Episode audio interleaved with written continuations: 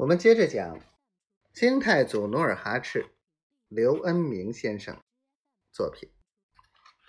这时，朱方良趁机带着两名刀斧手走到范文蔡跟前，然后停下炮火，朝韩王喊道：“老韩王，现在你退不退兵？不退，我就开斩了。”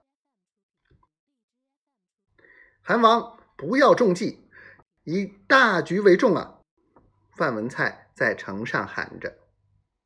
过了片刻，满洲军又重整旗鼓攻城。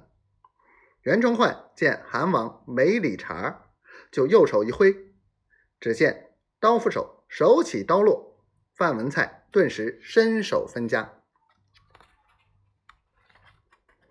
努尔哈赤见此，心如刀割，他急忙脱去战袍。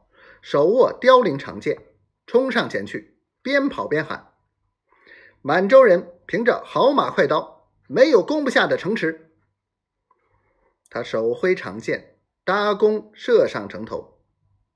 正在此时，猛听“嗖”的一声，明军从城头上用火炮射来几块巨石，冲上去的大军又死伤一片。在激烈的炮声中，老韩王也被巨石崩伤，额角、面颊与双手鲜血直流。当两名刀斧手走进梨花时，老韩王把头一低，抹了一把泪，说道：“退，大丈夫不以一城一地得失为胜败。”一声令下，偃旗息鼓。站在城头的梨花见满洲军退了下去，哭喊道：“韩王，不要管我，只要能救下乡亲，我死而无怨。”老韩王朝城头瞥了一眼，轻声唤道。